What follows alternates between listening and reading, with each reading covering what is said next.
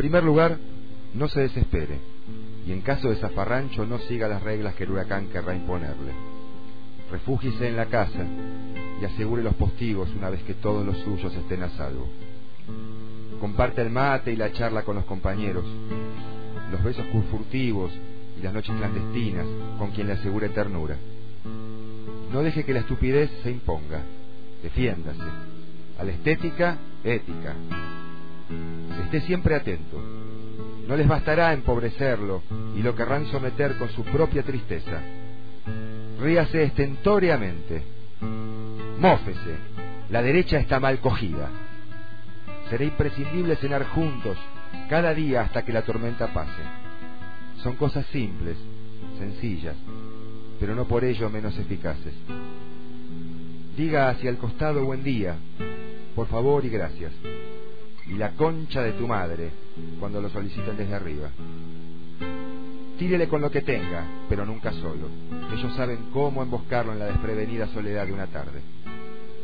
Recuerde que los artistas siempre serán nuestros, y el olvido será feroz con la comparsa de los impostores que los acompañan. Todo va a estar bien si me hace caso. Sobreviviremos nuevamente. Estamos curtidos. Cuidemos a los pibes que querrán podarlos. Solo es menester bien pertrecharse y no escatimarnos amabilidades. Deberemos dejar a mano los poemas indispensables, el vino tinto y la guitarra. Sonreírles a nuestros viejos como vacuna contra la angustia diaria. Ser piadosos con los amigos.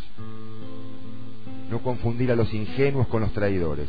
Y aún con estos, tener el perdón fácil para cuando vuelvan con las ilusiones forreadas. Aquí nadie sobra. Y eso sí, ser perseverantes y tenaces, escribir religiosamente todos los días, todas las tardes, todas las noches, aún sostenidos en terquedades si la fe se desmorona. En eso no habrá tregua para nadie. La poesía les duele a estos hijos de puta. Alejandro Robino.